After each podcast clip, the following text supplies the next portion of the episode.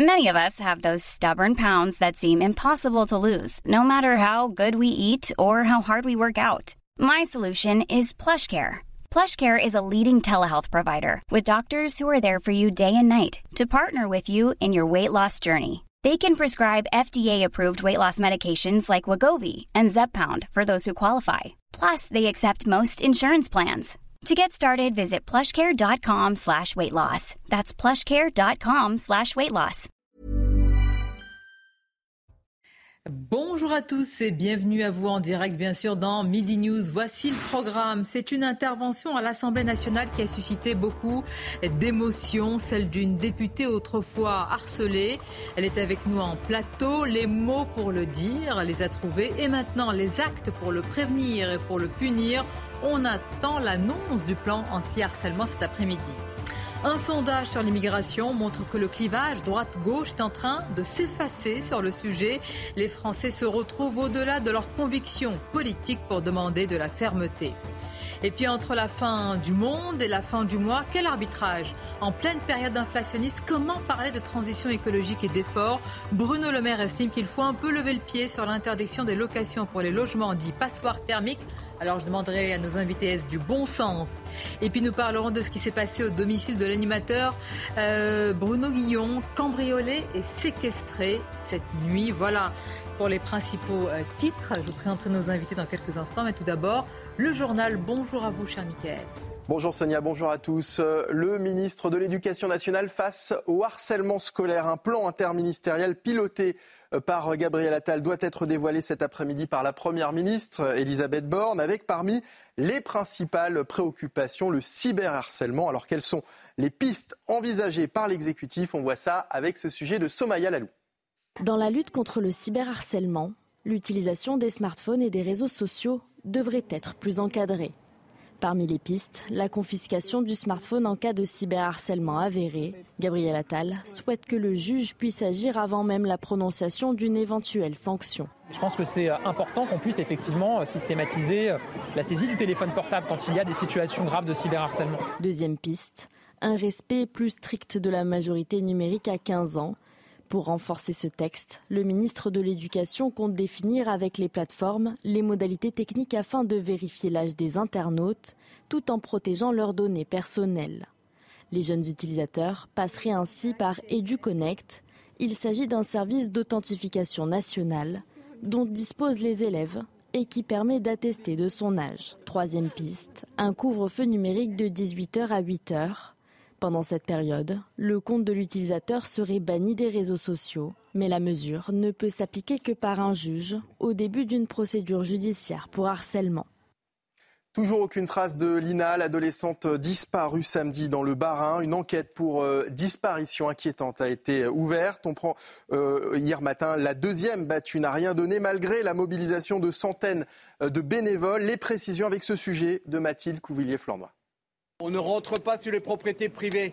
Dernière consigne avant le début de la battue.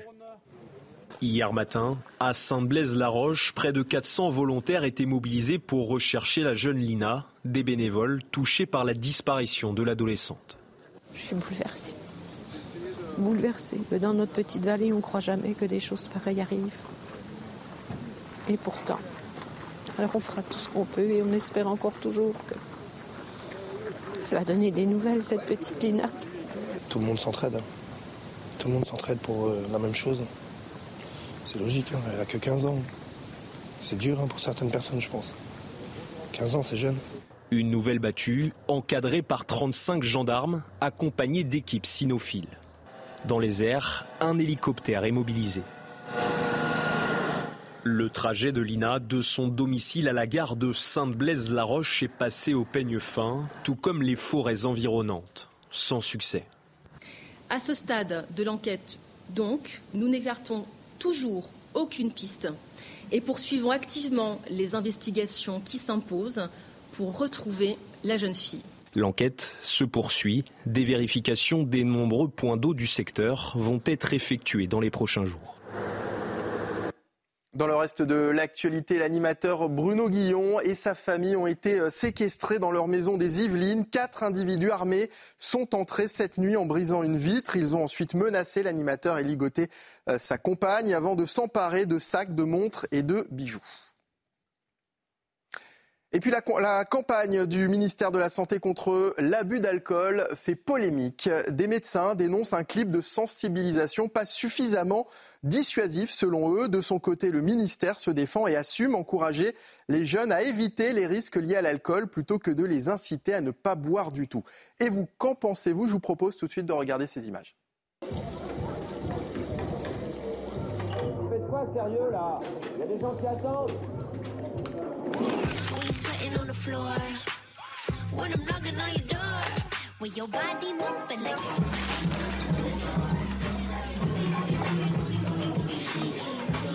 Ah ouais Ça donne tes When I'm knocking on your door. When your body moving like you. Juste, s'il te plaît.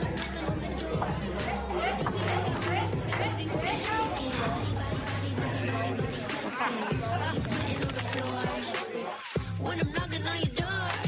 Your body moving like you never gonna stop.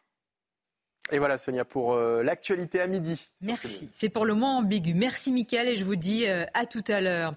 Je vais saluer nos invités. Elisabeth Lévy, directrice de la rédaction de Causeur. Bonjour à vous. À vos côtés, nous sommes avec Olivier D'Artigol. Merci de votre présence. Bonjour Olivier. Le professeur Kevin Bossuet nous accompagne. Maître Maxime Thébault est également présent. Bonjour à vous. Nous sommes avec Sophie Audugé. Bonjour. Bonjour. Directrice générale SOS Éducation. Et nous sommes également, et je l'en remercie, avec euh, Madame Virginie Lanlot. Bonjour députée Renaissance des Hauts-de-Seine. Madame le député, votre intervention a suscité une vive émotion à, l'Assemblée nationale et puis bien au-delà. Vous avez tenu un, discours euh, très très fort et puis on a appris tout au, fur et à mesure euh, de ce discours, de votre intervention, que vous étiez cette petite fille harcelée. Alors je propose qu'on regarde évidemment euh, cet extrait. Il y a eu énormément de, de réactions, de commentaires. Monsieur le ministre, je souhaiterais vous lire le message qu'une jeune fille devenue femme a récemment envoyé à son ancienne camarade. Il y a des années de cela, j'ai subi de ta part harcèlement, humiliation et attouchement. Ces agissements ont bousillé ma vie d'enfant et d'adolescente. J'ai pu me reconstruire et construire une famille formidable. Mais jamais je n'oublierai ces heures de souffrance et de détresse. J'ai pensé à une période d'énoncer ces agissements. Cela fait maintenant plus de 40 ans c'est loin, mais indélébile. Cette jeune fille, c'était moi. Et je ne crois pas être la seule sur ces bancs à avoir été victime de harcèlement. On a tous vraiment été très très émus, vraiment. Euh, il y a la manière de le dire, vous l'avez vécu, de le dire, de le retranscrire aujourd'hui, presque 40 ans euh, après, ce qui vous a bousillé une partie de votre vie, de votre enfance, de votre adolescence. Aujourd'hui, vous êtes une femme accomplie, une députée euh, travailleuse. Vous êtes euh, mariée avec un homme, je ne le sais pas, mais vous l'avez dit, formidable. Et vous avez trois grands et, beaux garçons. Mais vous êtes revenu sur ce moment-là avec énormément d'impact et de réactions. Est-ce que vous pouvez déjà nous parler de ces réactions? Très honnêtement, je, quand on m'a donné euh, l'occasion de préparer cette question au gouvernement sur la thématique du harcèlement, compte tenu des événements euh, qui se passent depuis le début de l'année, mais qui sont euh, malheureusement euh, pas nouveaux, quand on a écouté la litanie des prénoms que Gabriel Attal a cités au sein de l'hémicycle, je me suis dit que c'était le moment pour moi et de profiter de ce moment-là, plus de 40 ans après, de me servir de mon vécu pour faire cet électrochoc, pour faire comprendre que c'est la parole et seule la parole qui peut libérer et accompagner ces enfants. Et effectivement, euh, comme vous le dites, je l'ai dit avec mes mots, j'ai retranscrit euh, cet échange que j'avais eu, que j'ai fait, en tous les cas que j'ai envoyé. Je ne m'attendais pas du tout euh, à cette réaction à la sortie de l'hémicycle. Mais j'en suis fière de l'avoir fait. Je pense que, et depuis, j'ai beaucoup de témoignages que je reçois de jeunes adultes, mais d'adultes et même de personnes plus âgées que moi qui me font part de ce qu'ils ont vécu aussi en leur temps euh, quand ils étaient à l'école ou au collège. Tout ça pour dire que ce fléau, que j'appellerais presque un fléau invisible, il a des décennies d'histoire, des décennies d'histoire. j'ai envie de dire, à mon époque, euh, on ne parlait pas de harcèlement. Ce mot-là n'existait pas. C'était des chamailleries entre enfants. Euh, ça allait se résoudre le lendemain et on n'en parle plus. C'est normal, ça va te construire, ça va te forger. À toi d'être forte et de potentiellement répliquer. Mais la vraie histoire, c'est pas celle-ci.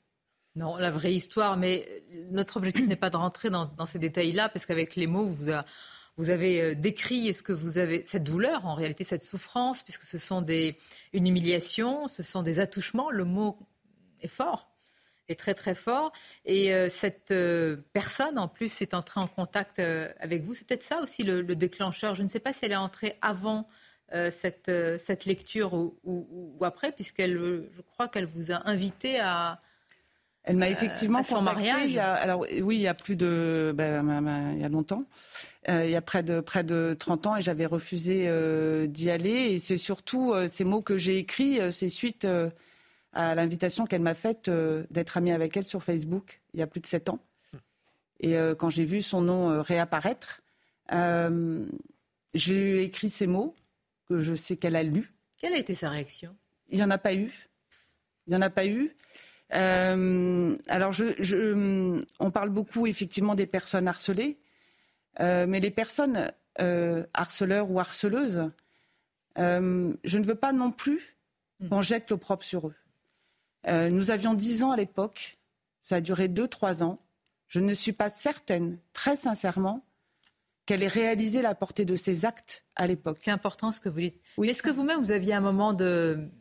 qui était préservé? Est-ce qu'il y avait un sanctuaire? Est-ce que la maison...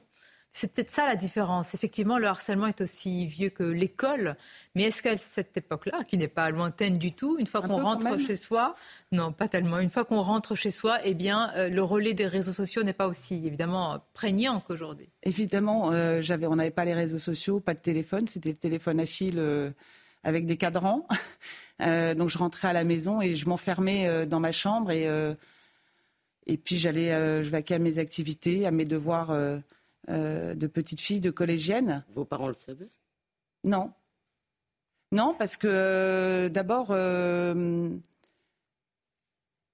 parce qu'on n'ose pas en parler, parce qu'on est presque dans le fait que ça soit normal ce qui se passe. C'est ça qu'il faut savoir, c'est que quand on est harcelé, quand on, on- on subit ces humiliations, on se dit mais c'est normal. D'abord, on n'en parle pas entre nous, on n'a pas d'autre expérience. Euh, et euh, c'est le moyen aussi pour la personne harcelée, c'est l'impression euh, d'avoir une certaine reconnaissance. Alors c'est assez, assez bizarre ce que je dis, ambivalent. C'est que souvent, quand c'est sur le temps, et ça dure sur le temps, il y a le côté on est amis, et puis je te harcèle, je t'humilie, mais je viens m'excuser après et on recommence. Et donc il y a cet espoir de, de- de rattacher à l'amitié quelque part. Mais c'est encore plus cynique. Je trouve que c'est encore plus noir et, et terrible. C'est-à-dire qu'il y a les deux versants. Il y a à la fois l'am- l'amitié et puis le, le- le harcèlement, comme deux faces d'une même pièce, finalement. C'est, euh, c'est, euh, mais comme la- à, à- à- l'inverse, la personne euh, harceleuse, euh, elle a sans doute aussi cette ambivalence. Oui. Vous voulez pas en faire. Je ne veux pas en faire un plaidoyer contre les harceleurs. C'est pas que mon objectif. Sophie Odile, est-ce que. Alors, c'est un témoignage qui est extrêmement fort et je sais que vous en recevez souvent. Vous, vous voyez regarder euh, euh, Madame le député avec, des- avec beaucoup d'émotion, euh, comme nous tous. oui. Non, bah, je crois que ce qu'on ressent quand on entend une personne qui a été harcelée, c'est évidemment le- les stigmates qui sont inscrits dans la chair pour la vie. Ça, tous les témoignages qu'on a sont, sont de cette nature-là. C'est ce qui est ce qui est intéressant dans la parole qui se libère, c'est qu'effectivement des personnalités puissent, qui ont réussi, qui sont des modèles pour les enfants, euh, puissent exprimer que ça leur est arrivé aussi, qu'ils sont sortis, mais qu'ils ont eu très mal. Et je pense que de ce point de vue-là, c'est important. Et après, vous avez une, une explicitation que je trouve très pédagogique aussi, qui est importante. C'est-à-dire, on a envie de savoir si vos parents savaient, s'ils ne savaient pas pourquoi. Pourquoi et, et quand on en parle avec les enfants harcelés qui ont déjà plusieurs années, c'est-à-dire qui ont eu, euh, qui ont réussi à passer le cap, parce que comme on le disait, hein, la plupart, hein, la, la moitié d'entre eux vont avoir à un moment pensé au suicide. Euh, ça veut dire que beaucoup ne pourront pas parler parce qu'ils ne s'en sortiront pas. Euh, ce qui est important, c'est que pour ceux qui arrivent à en parler, ils puissent nous donner quelques clés. Voilà. Et, et là, ce qu'on a envie de savoir, c'est comment, à ce moment-là, euh, eh bien, l'adulte, Hmm. euh, l'enseignant, comment l'enfant n'a pas trouvé l'espace Oui. pour se sentir autorisé à dire euh, il se passe quelque chose. Vous avez qui- tendu la première main. Voilà. C'est euh, une, euh, une amie au collège euh, que j'ai perdue de vue euh, depuis, parce que c'est les aléas de la vie, euh, où j'ai reporté sur elle mon amitié, euh, plutôt que sur celle qui me harcelait et qui m'a euh, tendu cette main indirectement, sans peut-être le savoir. J'ai peut-être retrouvé en elle une figure qui pouvait euh, m'accompagner, mais j'en ai pas de mémoire, parce que je pense que il y a beaucoup de choses qui se cachent au fond de notre, cerveau. Je garde évidemment euh, des événements très précis euh, de ce qui s'est passé, mais je pense que j'en ai euh, oublié beaucoup, ou en tous les cas, pas forcément envie de s'en rappeler. Et je pense que c'est elle qui m'a tendu la main et qui a fait que, j'ai pu grandir. Pour autant, ça a marqué toute mon adolescence, ma vie de lycéenne et de jeune adulte, où euh, il a fallu se reconstruire sans en parler. J'en ai parlé euh, plus tard. euh, et c'est des rencontres qui ont fait que j'ai pu après euh, voilà, euh, avancer et en en parlant avec. La euh, force de votre témoignage, c'est- vraiment d'une puissance. On vous, dit, vous avez employé le mot de fierté, mais c'est une fierté noble. Ça vaut tous les. Alors, le plan qui va être annoncé va être très important. On va voir les mesures, on va en débat, discuter, on sera d'accord, pas d'accord. Mais je trouve que la force d'un témoignage, vous dites, les gens qui, vous avez raison, qui ont réussi, enfin, qui se sont accomplis, ça a une puissance exceptionnelle, monsieur le professeur. Parce que, bon, de, on s'identifie forcément. on s'identifie forcément et moi j'ai été vraiment ému par ce témoignage parce que j'en ai connu des élèves harcelés, on a essayé de les aider, de les accompagner du mieux possible. J'ai vu à quel point parfois il y avait une, grande souffrance, le sentiment que c'était normal. On m'attaque parce que je suis homosexuel, on m'attaque parce que je suis blanc, on m'attaque parce que j'ai un handicap et finalement il y a une culpabilisation en disant c'est quelque chose de, normal, il suffit que je sois comme les autres. Et on sent bien qu'après il y a une perte de confiance totale vis-à-vis de soi, vis-à-vis de l'institution, vis-à-vis euh, euh, des euh, adultes. Et D'ailleurs, il y a une enquête en 2010 qui a montré que 25% de l'absentéisme scolaire, c'est dû à un problème de harcèlement. Donc, c'est-à-dire que l'éducation nationale qui ne traite pas cette question, finalement, piétine cet euh, idéal méritocratique qui est quand même euh, celle de l'ascension sociale. Donc, moi, ça m'émeut euh, beaucoup. Et une chose qui est très intéressante dans ce témoignage, on se rend compte que chez les personnes harceleurs, il y a aussi, si, harceleuses, pardon, il y a aussi une fragilité et que la personne harcelée peut devenir harceleuse et la personne harceleuse peut devenir harcelée. Et moi, c'est ce D'où que la j'ai vu euh, dans mon quotidien. des réponses et du plan. On va en parler, la réponse politique, mais tout d'abord les titres avec vous, Michael, et on revient à notre débat. Moins dépenser mais soutenir le pouvoir d'achat, c'est le difficile équilibre que le gouvernement cherche à, à trouver. Ce matin, le budget 2024 était présenté en Conseil des ministres. L'exécutif assure vouloir acter la fin du quoi qu'il en coûte. Six hommes suspectés d'être impliqués dans un meurtre lors des fêtes de Bayonne ont été placés en garde à vue. Le 26 juillet, trois individus ont battu à mort un homme de 46 ans. Il leur avait fait une remarque après les avoir surpris en train d'uriner devant sa porte. Et puis à Hollywood, la grève des scénaristes a pris fin cette nuit. Un accord a été conclu avec les studios. Les scénaristes vont reprendre le travail dès aujourd'hui après cinq mois de grève qui ont paralysé l'industrie. Merci Mickaël, à tout à l'heure. Il faut reconnaître, et là je pense qu'on sera tous d'accord, que le ministre de l'Éducation nationale, on va attendre aussi à l'épreuve des faits hein, de voir euh, ce plan, mais reconnaître qu'il a pris à bras le corps le sujet, comme d'autres d'ailleurs, qu'il en parle avec euh, émotion. On n'a pas...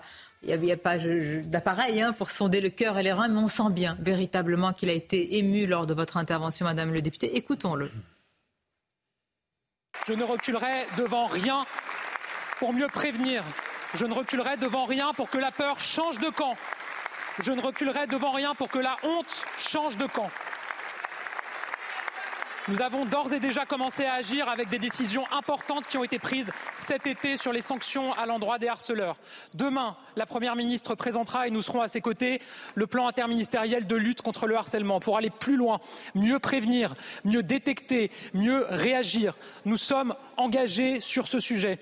Nous avons appelé à un électrochoc et je constate que l'électrochoc a commencé. Il a raison. Non, mais bien sûr, mais moi, en, en- en vous écoutant, d'abord, je trouve ça très intéressant de voir que à une époque où il n'y avait pas les réseaux sociaux, il y avait ce même phénomène avec peut-être moins l'effet de meute. Parce que là, vous parlez d'une d'une harceleuse.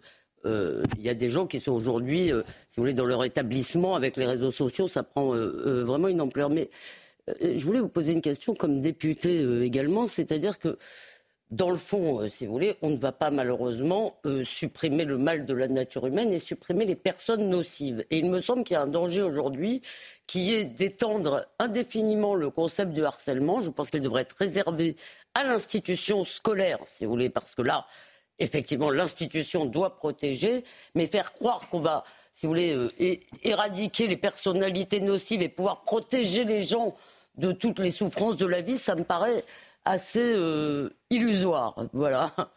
Alors, ce que vous dites est, est intéressant, effectivement, dans, dans- dans cette question gouvernement. euh, j'ai euh, j'ai dû. Vous avez un temps limité, donc j'ai raccourci un petit peu. Elle n'était pas seule. Voilà. D'accord. Euh, et euh, il y avait son frère et son cousin qui n'étaient pas dans la même école. Donc ça ne se passait pas que dans l'école. Donc il n'y a pas que l'institution scolaire. Euh, évidemment, l'institution scolaire doit protéger. Évidemment, l'institution scolaire doit entendre. Euh, nous devons tous être sensibilisés sur les signes que peuvent donner un enfant. Mais à aujourd'hui, encore plus qu'hier, c'est aussi à l'extérieur de l'école. C'est dans les associations sportives, c'est dans les lieux de rencontre, c'est sur les réseaux. Peut-être dans l'entreprise parfois. Dans l'entreprise, pour les plus âgés. Euh, mais souvent, euh, il peut y avoir euh, une continuité. Euh, mais ça ne s'arrête pas au mur de l'école. Ça se passe à l'extérieur. Moi, ça se passait effectivement à l'école, mais ça se passait chez elle, ça se passait en vacances, ça se passait à différents endroits. Donc, c'est pas réservé, et il ne faut pas réserver nos interventions, notre plan d'action au mur de l'école. Maître euh, Maxime Thibault, parce qu'il y a, il y a le- l'émotion, l'action politique, il y a aussi la, j'allais dire ensuite euh, la justice, euh, évidemment. Et puis par ailleurs, on a vu quand même des, des- des actions euh, qui sont assez euh, fortes, d'intervention parfois de- des forces de l'ordre dans, dans une classe. Ça a suscité beaucoup, beaucoup de, de réactions. Est-ce que c'est ça ce qu'il faut à notre pays? Est-ce qu'il faut renverser la table pour enfin, non pas éradiquer le mal, malheureusement, ça c'est pas possible? À mon sens, il faut éduquer, il faut transmettre des savoirs et il faut former aussi les personnels éducatifs. Parce que le problème, c'est que parfois, vous avez des personnels éducatifs qui participent du harcèlement. Euh, moi, j'ai eu à le vivre malheureusement en classe de première. C'est même pour ça que j'ai changé de lycée en classe de première, à la fin de ma première. Parce que quand vous êtes un jeune ado et que vous vous cherchez sur votre sexualité, sur votre vie, et que vous avez les brimades qui arrivent parce que vous ne draguez pas les filles comme les autres, eh bien, vous vivez des moments très compliqués. Vous avez une meute qui s'installe. Alors après, vous cherchez des excuses. Vous dites que vous êtes mauvais en maths pour passer en maths littéraire et donc changer de lycée. Et lorsque vous remarquez que vous avez euh, bah, des pions qui participent de ce harcèlement, c'est compliqué parce que vous vous sentez seul. Alors après, j'aimerais quand même faire passer un message à tous ces jeunes qui nous regardent et qui peuvent vivre le harcèlement, c'est que la violence qu'ils subissent aujourd'hui, elle va pas durer toute leur vie. Et demain, elle sera certainement une force. Et vous disiez avant l'émission, et ça m'a touché, que euh, vous êtes devenue euh, enseignante, hein, c'est ça? Vous étiez enseignante Non, j'étais euh, j'étais, euh, élue en charge de l'éducation, enfin toujours d'ailleurs, enfin, enfin, jusqu'au 20 août, élue en charge de l'éducation sur la ville de, de Meudon euh, depuis Vous 15 voyez, ans. vous étiez dans l'éducation, donc en fait, vous avez voulu protéger des enfants alors que vous n'aviez pas été protégé. Moi, je pense que la force aujourd'hui qui fait que je suis avocat et que je déteste l'injustice, c'est parce que je l'ai subi. Et ce que je veux dire à ces, à ces jeunes-là, c'est que ils doivent parler, ils doivent pas rester dans le silence parce que le silence est mortifère. Ils doivent parler à leurs parents, ils doivent parler aux enseignants. Ce que personnellement, je n'ai pas fait parce que par pudeur et fierté, j'ai préféré mentir sur, euh, sur, euh, sur mes mauvaises notes et puis changer d'orientation plutôt qu'aller dire que je subissais un harcèlement. Et je pense qu'il est préférable qu'ils en parlent et surtout qu'ils se disent que la très mauvaise expérience qu'ils vivent aujourd'hui, c'est la force de demain. C'est ce qui fera qu'une fois à l'âge adulte, ils ne reproduiront pas ce qu'ils ont vécu, ils seront en capacité peut-être de défendre des jeunes enfants qui sont harcelés aujourd'hui, ou bien être en capacité de transmettre des messages pour que notre société soit meilleure. Donc il ne faut surtout pas qu'aujourd'hui, ils voient qu'un mur noir, il faut qu'ils soient en capacité de se dire, bah, je vais me faire accompagner, puis la vie est belle, il y a de belles choses à Vous réaliser êtes là après. pour éclairer ce chemin, mais ce qui me frappe, c'est que euh, parfois Elisabeth, pardonnez-moi, ce qui Oui, ce m'interpelle, c'est que nous parlons de ce, nous en avons toujours parlé, mais là, véritablement, ça devient un sujet, c'est que beaucoup de personnes, je me rends compte de l'ampleur en réalité, puisque vous, je vous remercie de la confiance, parce que se confier, ce n'est jamais évident sur un plateau de télévision, quand même, il y a quelques... c'est pas évident. Et je me rends compte aussi de l'ampleur. Un élève sur dix. C'est incroyable. C'est ce qu'un élève sur dix, sur les dernières études. L'une des conséquences du harcèlement est que la personne qui en est victime peut perdre l'estime de soi-même. Et l'estime de soi, c'est un moteur indispensable pour progresser dans la vie. Euh, moi, je trouve vraiment, madame, que ce que vous avez fait dans l'hémicycle est ô combien estimable. Parce que dans l'hémicycle, il faut trouver l'énergie, les ressources pour faire ce que vous avez fait. Euh, et ce que vous dites aujourd'hui nous aide aussi à, à- nous approcher d'une complexité sur ces sujets-là. Mais j'ai le sentiment, je ne sais pas ce que vous en pensez suite aux réactions dont vous avez fait l'objet derrière, qu'il y a véritablement une lame de fond aujourd'hui qui s'empare de la société française sur ce sujet-là. Et que le ministre y est pour beaucoup, il faut lui reconnaître, euh, on a un politique au ministère qui s'est emparé, qui a pris à bras le corps cette question-là. Mais j'ai le sentiment que la société française, sur ce sujet-là, comme ça s'est passé dans d'autres pays, est en train de, de, Oui. de- de- de s'éveiller d'une Oui, manière. c'est long, hein. Ah, mais là, il long. se passe quelque chose, Sonia. Peut-être, oui, oui, non, mais, eh, vous avez bien raison de souligner sur Oui, ce sujet. C'est euh, c'est long, euh, c'est un exercice qui est difficile. Euh, comme on pouvait en échanger un peu indirectement, de témoigner euh, euh, et qu'on puisse, euh, nous, des plus grands, des plus âgés, témoigner et, libérer la parole. Je pense que j'espère, en tous les cas, que ça donnera l'envie à des enfants et à des jeunes de le, faire et que comme ce sujet ne s'arrête pas au mur de l'école, que ça empare notre société. Euh, on, on entend plein de sujets de, de harcèlement dans des clubs sportifs, etc. On en a vu euh, voilà, depuis euh, plusieurs mois euh, des histoires euh, dramatiques.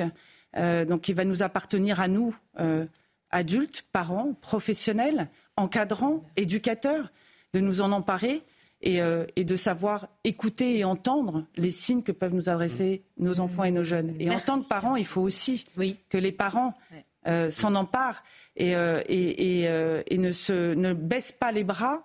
Euh, il faut aussi leur apporter euh, des outils pour qu'ils puissent euh, comprendre ce qui se passe euh, auprès de leur enfant. Merci. Merci d'en parler aussi, j'allais dire, euh, avec émotion, mais aussi simplement, parce que ce sont les mots simples, hein, généralement, qui, qui touchent, parce que ça fait partie, malheureusement, pour certains, d'un quotidien. Je vous remercie. Je vous dis à vous. bientôt. On va suivre, évidemment, tout cela. Et ce plan, on marque une pause.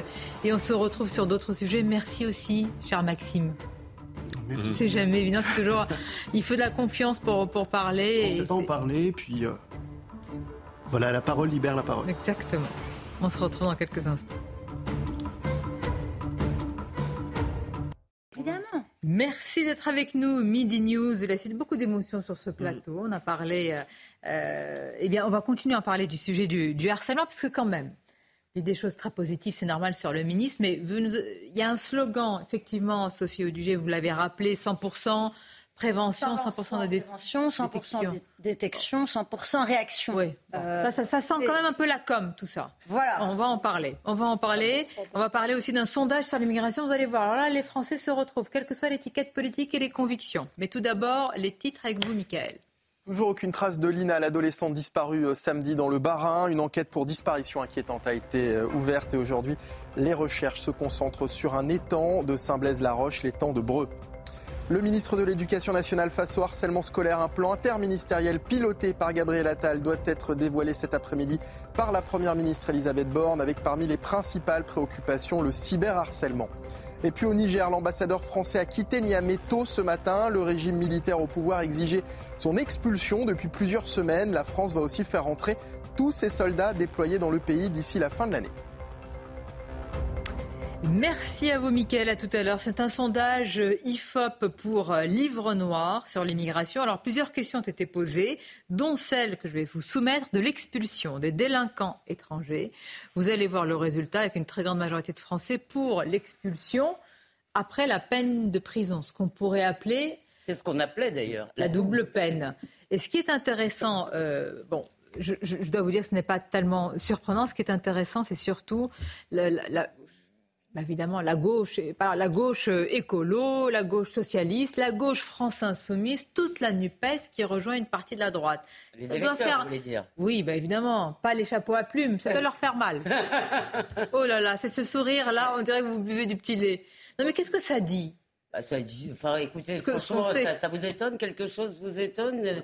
Ça dit que, d'abord, que cette affaire de double peine a été une arnaque sémantique imposée par la gauche, si vous voulez, c'est-à-dire, et que finalement, ce qui était la norme est devenu bizarre, alors que ce qui est bizarre, finalement, c'est qu'on se surcharge notre pays de délinquants que nous n'avons absolument pas à accueillir. Donc, euh, c'est juste du bon sens. Et quand je pense que pendant, moi, je me rappelle les couvertures de nos copains de Charlie Hebdo sur la double peine, c'était la grande lutte des années 80-90. Si c'était vraiment des fariboles.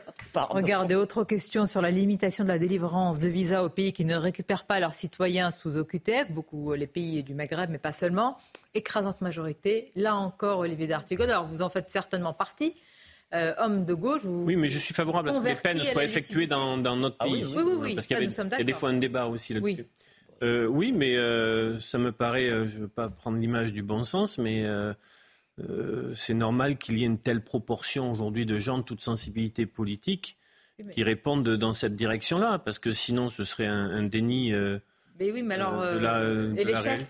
Bah, Les gens veulent Mais vous savez, y compris les chefs, hein. moi je ne dis pas que, que toute la gauche Ah, mais je sais se bien. retrouve dans les 26%. hein. Je, je sais bien, enfin, une partie, enfin, la Une France partie. insoumise. euh, On voit à peu près en même temps les lignes de démarcation. Très Elles bien, sont assez vous avez raison. Oui, oui.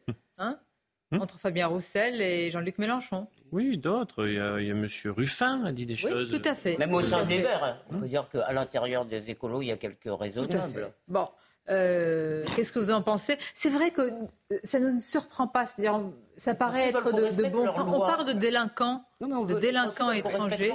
On parle de pays qui récupèrent des, des personnes qui ont commis quand même euh, très souvent des délits graves et qui, qui sont frappées par une OQTF. Donc, euh, En fait, c'est la fin de l'idéologie, de l'idéologie immigrationniste et le retour du bon sens populaire. Et vous voyez une coupure entre des élites politiques qui ne vivent pas au quotidien les méfaits de l'immigration et des gens qui, tous les jours, notamment à Paris ou dans les grandes métropoles, sont embêtés par une immigration massive qui est très mal maîtrisée. Moi, j'ai un ami qui était plutôt de gauche.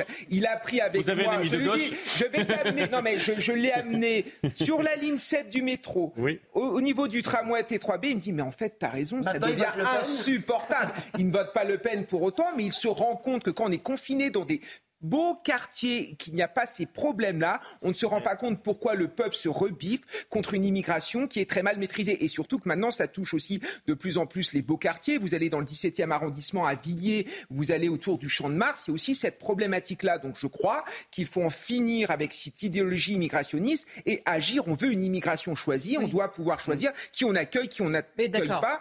C'est le, c'est, euh, c'est la, comment dire, c'est Renaissance, si je peux dire, qui est au, au pouvoir. Et quand vous voyez l'électorat macroniste, mais c'est presque, c'est un raz-de-marée. oui. Donc euh, les, hésitations. l'optimisme de tempérer l'optimisme de. Mais non, de pour une fois qu'il bien. Car, car la réalité, c'est que la question idéologique, elle se pose comme ça depuis des années. Vous avez d'un côté. Euh, des élites qui vivent, comme vous l'avez dit, à l'abri de frontières culturelles invisibles, et de l'autre côté, des peuples qui, ça fait très longtemps. Donc, si vous voulez, l'idéologie n'a pas fini de sévir. Alors, à qui faites-vous le plus confiance sur le thème de, l'immigration? Regardez euh, la suite du sondage. ça Euh, Marine Le Pen arrive en tête. Euh, ah, Édouard Philippe, quand même, euh, sans un mou- mouchoir de. Alors, alors dans- le, le classement me perturbe un petit peu. c'est bizarre. Oui, alors, ah oui, voilà, pardonnez-moi. Ah, Il faut voir à confiance. droite la Oui, oui. confiance. Marine Le Pen, Édouard Philippe, bon, Jordan Bardella, Maria Marche. Tiens, Jean-Luc Mélenchon devance Laurent Wauquiez. Je ne sais pas ce qu'il faut euh, en déduire. Enfin, pour la, aequo.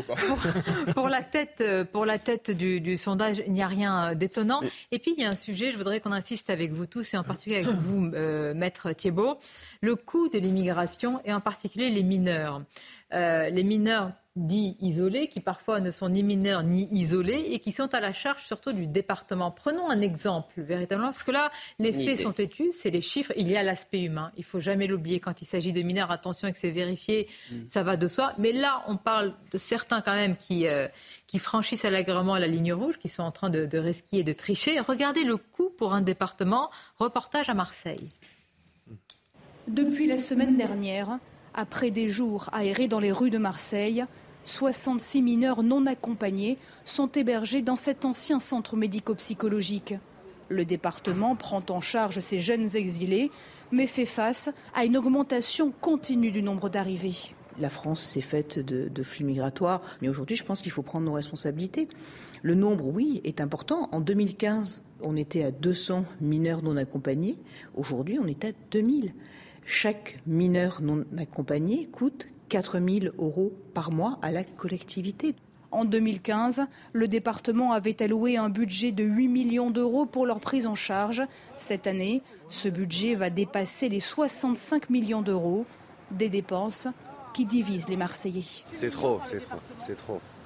Ben c'est nous qu'on travaille, on paye ça. C'est nous, c'est le Français qui paye, qui paye ça. On va finir comme euh, à Lampedusa. Moi, moi, ça me dérange pas de payer mes impôts et de faire en sorte que des enfants puissent dormir au chaud, de, pro- de- de pa- de profiter d'une éducation comme j'ai pu avoir. De nombreux élus du département demandent à présent au gouvernement et à l'Union européenne de prendre leurs responsabilités pour trouver des solutions pérennes. Alors, l'Union européenne qui prend ses responsabilités est bien. Je ne vais pas ironiser, mais enfin, ça prend du temps.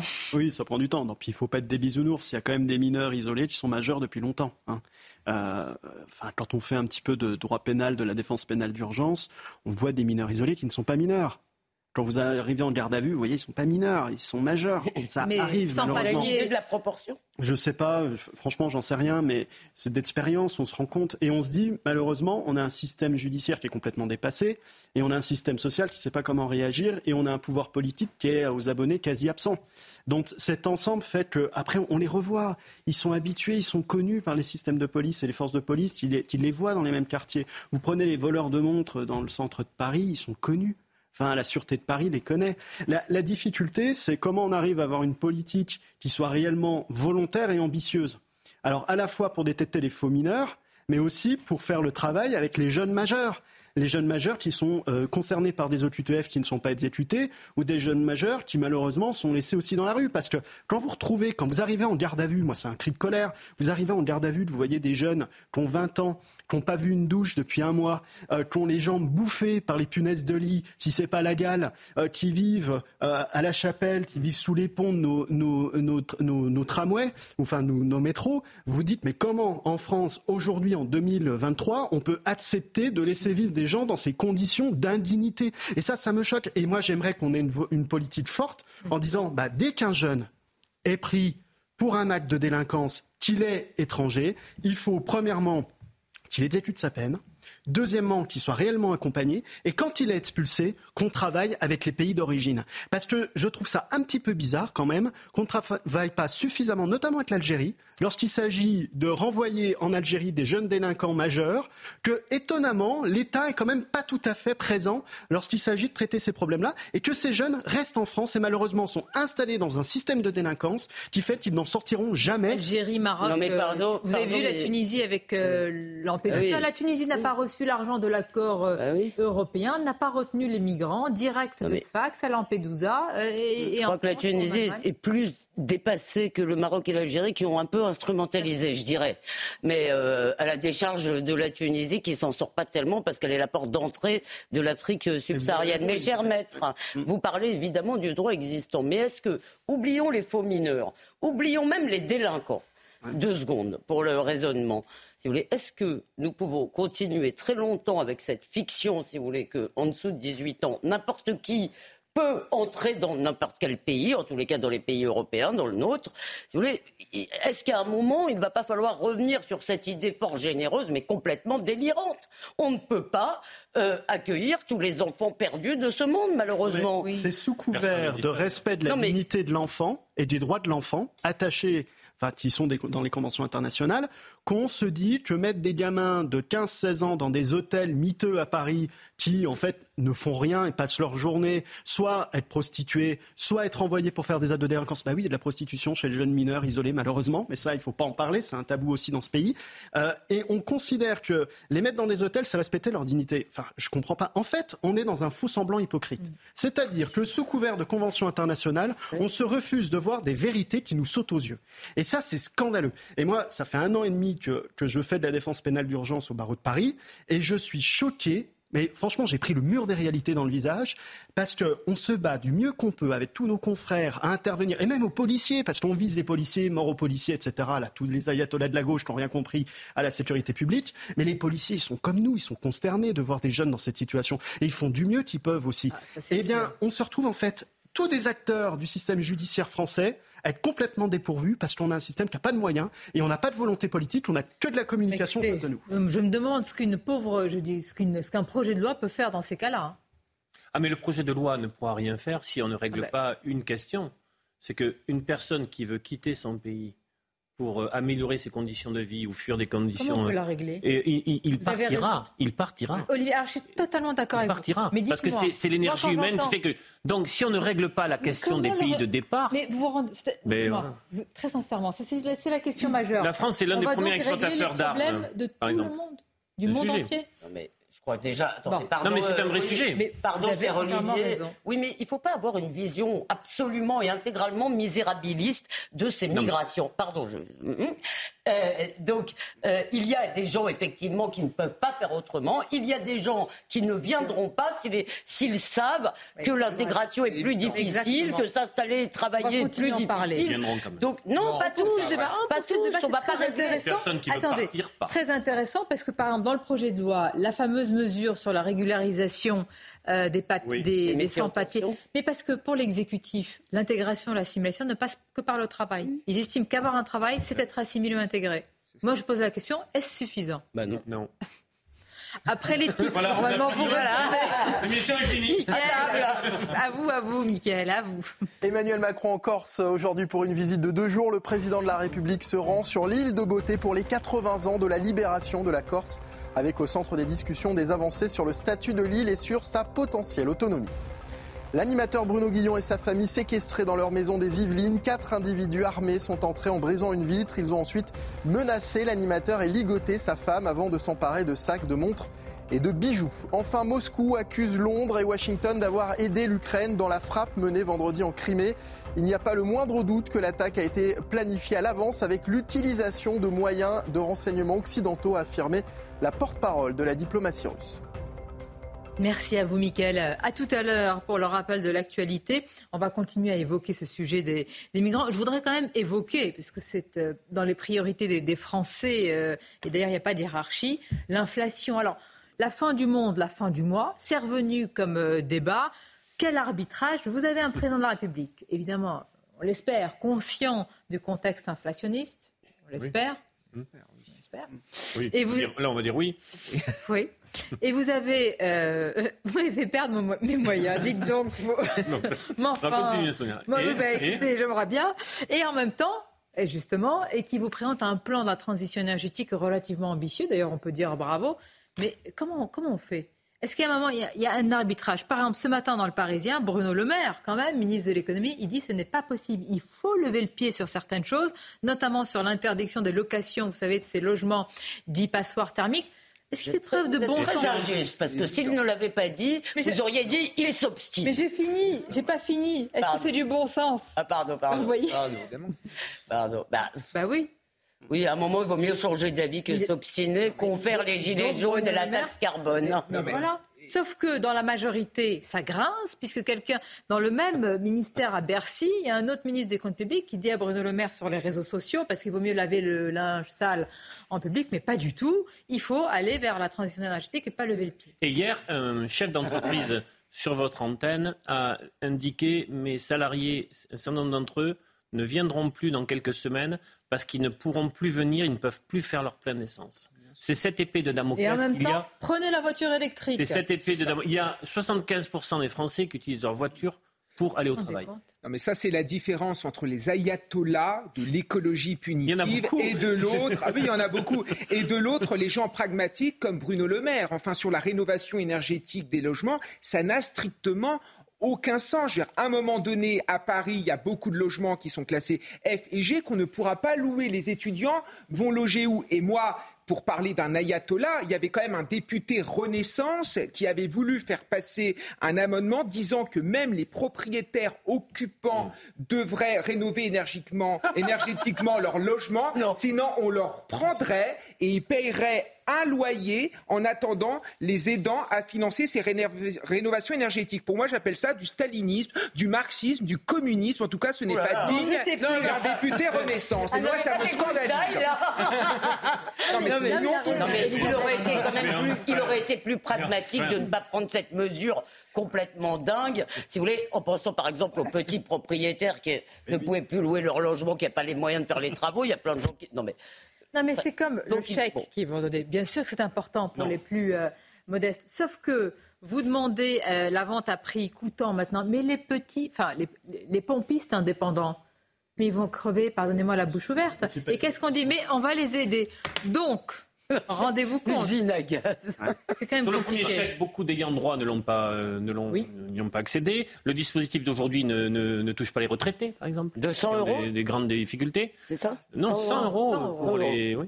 Donc c'est vraiment une politique de, c'est vraiment une politique de gribouille. Ça, ça fait un plein. On, oui, Voilà, on, on voit dire. bien, on voit bien que l'exécutif aujourd'hui n'a pas trouvé la réponse à cette question-là. Et la, bah là, une partie de la réponse dans le noir, euh, les yeux bandés euh, euh, traite- et, les, yeux- et les mains derrière le dos. hein. une partie de la réponse euh, traite de la question de la fiscalité sur le carburant. euh, Bruno Le Maire dit Ils non. ne veulent pas, sur- ils ne veulent Mais pas oui, toucher. mais- Attendez. mais parce qu'ils sont dogmatiques. Alors ça, c'est important. Ils ne veulent pas toucher un ta- aux taxes. Pourquoi? Parce que le président a dit que ça finance la transition énergétique et nos services publics. Vous, hommes de gauche, ça vous dérange pas? On touche à ces taxes? Ah, mais moi, je suis pour une réforme fiscale. Je suis pour que le gros paye gros et que le petit paye petit. Et je Mais pense qu'il y a, excusez-moi, c'est et je quand même pense, déjà le et je cas. pense qu'il y a aujourd'hui, Euh, euh, concernant la réforme de la fiscalité France, hein. sur le, le capital, des choses à aller chercher. Y compris Jean-Paul Mattei, qui est président du groupe Modem à l'Assemblée nationale, le propose, euh, le propose mais- euh, dernièrement. Olivier, Mais si, pardon, ben, euh, enfin, pardon, mais euh, d'accord, oui, euh, enfin. Il y a des, il y a mais des, il y a des, il y a des- les il y gens a des sont- records pardon, de dividendes. y a les des- petits ne payent pas d'impôts. Il y a des, des millions de Si, ils ménages. payent la TVA. Attends, pardon. je- il y a des millions de ménages français qui ne payent pas d'impôts sur le revenu et les gros sont quand même bien taxés. Il y a une, je veux dire, on ne peut pas. Non mais. On peut pas jouer là-dessus. réforme de 2018 Pardon, sur la On peut pas jouer là-dessus. Mais non, c'est faux. Un défi. Ce que tu dis faux. On ne peut pas jouer là-dessus la indéfiniment. La réforme de poursuivre le 2018 débat. Sur la fiscalité du capital, Bon, ça a été à simplement, l'avantage Mario. du capital. Mais simplement, là, ce qu'on fait, c'est qu'on on- on change de tuyau. En gros, on prend de l'argent là. Alors, remettre justement, il y en a un derrière vous à l'image. Mais oui, alors, la- je suis, euh, je suis dans comprends pas l'expect. pourquoi oui. on nous a mis, Depuis euh, 10 minutes, un moi je suis, je sais pas comment. Je vous dire, on va me demander de réagir. S'il vous plaît, euh, euh, on va continuer à en parler. Parler, c'est très important. Vous allez voir, ça c'est important avec la- l'attaque de la voiture de police, ce qui s'est passé maître. Alors là, il y a beaucoup de choses à dire sur la justice, le harcèlement. Et je remercie Sophie Audugé d'être restée avec nous, puisqu'on va aller voir ce qui se passe au Danemark. Le modèle Ah. danois, qu'en est-il? On vous attend à tout de suite. Décidément, le Danemark. Merci d'être avec nous. La deuxième partie de Midi News. Beaucoup de sujets à vous soumettre, dont euh, un témoignage exclusif au, au- au micro et devant la caméra de euh, Sandra Buisson, celui de la veuve d'Éric Monroy, ce policier qui a été euh, tué en août 2020. C'est le procès en ce moment. On écoutera ce témoignage. Et puis nous évoquerons également ce qui s'est passé hier soir au domicile de Bruno Guillon, qui a été cambriolé, séquestré également, ce qu'on appelle un home jacking. Mais tout d'abord, c'est le journal. Rebonjour à vous, cher Michael. Rebonjour Sonia, bonjour à tous. Toujours aucune trace de Lina, l'adolescente disparue euh, samedi dans le Bas-Rhin. Une enquête pour disparition inquiétante a été ouverte. On prend tout de suite la direction de Saint-Blaise-la-Roche où nos envoyés spéciaux Augustin euh, Donadieu et Fabrice Elsner sont sur place. Augustin, aujourd'hui, les recherches se concentrent sur euh, les plans d'eau qui se trouvent autour de la commune. Effectivement, des recherches qui vont débuter euh, d'ici quelques minutes, quelques heures. Mais il y a quelques instants, nous avons rencontré la mère de Lina, une mère évidemment bouleversée, fatiguée, qui a une nouvelle fois tenu euh, à remercier tous ces volontaires qui se sont mobilisés lors des deux premières battues. C'était hier et avant-hier 380 volontaires qui ont prêté main forte aux autorités. Mais c'est également une mère qui demande à ce qu'on la laisse tranquille, qui a besoin de se reposer et qui souhaite que l'enquête avance. Elle n'a de cesse de répéter qu'elle souhaite retrouver sa fille. D'ailleurs, écoutez ce qu'elle a tenu à faire passer comme message à notre micro, c'était il y a quelques instants. Ben, c'est très compliqué. Euh, je vais pas bien, ça c'est une certitude. J'essaye de, de- de garder le cap parce que c'est comme ça que je vais pouvoir aider Lina. Parce qu'elle a besoin que moi je sois forte pour pouvoir l'aider elle. Voilà, j'en suis, suis là aujourd'hui. Je, je me bats. Je, je lâcherai rien. Et euh, ça c'est une certitude, jusqu'au bout. Alors oui, je, remercie euh, tous les gens qui sont venus et qui ont été euh, solidaires euh, avec Lina et moi. tous ces gens qui ont été bienveillants, je les, remercie. Oui, ça fait chaud au cœur de voir qu'il y a des tas de bonnes personnes. Cet après-midi, vous le disiez, euh, Michael, les recherches vont se poursuivre spécifiquement dans ces deux plans d'eau juste à côté de, nous, à côté de la gare où devait se rendre euh, Lina. C'est ici que les chiens renifleurs ont, perdu la trace de l'adolescente disparue samedi. Les recherches à l'intérieur de ces plans d'eau seront menées euh, par la compagnie fluviale de Strasbourg. Dix personnels, dont sept plongeurs qui vont inspecter les moindres recoins de ce plan d'eau. Et par ailleurs, d'ici quelques minutes, même depuis quelques minutes, une cellule d'urgence médico-psychologique a été ouverte dans la petite commune de Plaine à destination des habitants. Merci beaucoup euh, Augustin Donadieu. On attend aujourd'hui le verdict du procès euh, du conducteur accusé d'avoir tué un policier au Mans en 2020. L'avocat général a requis 15 ans de prison à l'encontre de cet homme de 29 ans jugé au palais de justice du Mans. Ce matin, la veuve d'Éric Monroy, le policier tué, a livré un témoignage poignant sur notre antenne. Témoignage à suivre dans un instant dans Midi News moins dépenser, mais soutenir tout de même le pouvoir d'achat. C'est le difficile équilibre que le gouvernement cherche à trouver ce matin. Le budget 2024 était euh, euh, présenté en Conseil des ministres. Les détails des annonces faites depuis l'Elysée avec notre spécialiste éco, Éric de Ridmaten. Alors c'est un budget qui est ambigu parce qu'on nous annonce 16 milliards d'économies, mais quand vous regardez en réalité, il y a énormément de dépenses supplémentaires euh, parce que les 16 milliards d'économies sont dus à la fin du bouclier tarifaire. Mais l'an prochain, en 2024, il y aura encore des aides pour euh, la facture électrique, c'est 10 milliards. Vous aurez encore des ministères qui vont voir leur budget augmenter, notamment l'éducation nationale. Euh, vous avez la transition écologique, c'est quand même 10 milliards de plus aussi. Et, puis un système antifraude où on va engager donc des contrôleurs fiscaux pour chasser la fraude. Voilà, ça c'est les dépenses nouvelles. Les économies, la, fin de la loi Pinel, vous savez, pour l'immobilier, c'est aussi le prêt à taux zéro qui va être euh, diminué. Euh, vous avez des niches fiscales qui sont supprimées, nous a dit à l'instant Bruno Le Maire. Et puis, alors, je terminerai par là, on va désendetter la France. Euh, il a annoncé ça parce qu'aujourd'hui la France a, a, la troisième dette la plus importante d'Europe, c'est un record jamais atteint. Mais dans le même temps, on apprend qu'on va faire le plus gros emprunt jamais fait en France, 285 milliards d'euros en 2024, avec des taux, d'ailleurs l'expression de Bruno Le Maire en dit long, euh, de l'argent très cher à 4% de taux d'intérêt. Il a même annoncé que la charge de la dette serait à 74 milliards, vous vous rendez compte, en 2027. Donc vous voyez, on fait des économies, mais on dépense plus par ailleurs. Euh, ça va être très difficile, avec notamment la, nouvelle notation qui va arriver pour la France. Il faut à tout prix garder le AA. Est-ce que ce sera fait? Est-ce que les agences seront positives pour la France? On verra. En tout cas, c'est un budget euh, qui annonce des moments difficiles et fragiles, pourrait-on simplifier et résumer. Merci beaucoup Eric de Ride Maten. Et voilà pour euh, l'actualité à 13h cet après-midi sur CNews. Merci Mickaël. À tout à l'heure. Euh, toujours avec nous Elisabeth Lévy, Olivier D'Artigol, Kevin Bossuet. Nous sommes avec euh, Maître Maxime Thiebaud, Sophie Audugé qui est déléguée générale SOS Éducation. Nous allons parler de nouveau évidemment de harcèlement, du plan à venir annoncé tout à l'heure à Matignon. Parce qu'Elisabeth Borne par rapport à Gabriel Attal, voyez-vous, voilà, eh oui, jeune ministre qui prend beaucoup de place. Abdelé Kanté, bonjour. Bonjour. Merci d'être là. Vous êtes euh, policier, vous êtes euh, auteur également. On se souvient de votre ouvrage intitulé euh, Policier, enfant de la République chez, chez Fayard. Merci d'être avec nous. Il y a beaucoup de sujets qu'on veut vous soumettre. On vient de parler, et on l'écoutera tout à l'heure, le témoignage très fort de la veuve d'Éric euh, Monroy, ce policier qui a été tué en août 2020. Mais tout d'abord, je voudrais revenir sur ce qui s'est passé. On en a beaucoup parlé. Cette voiture de police qui a été attaquée euh, samedi.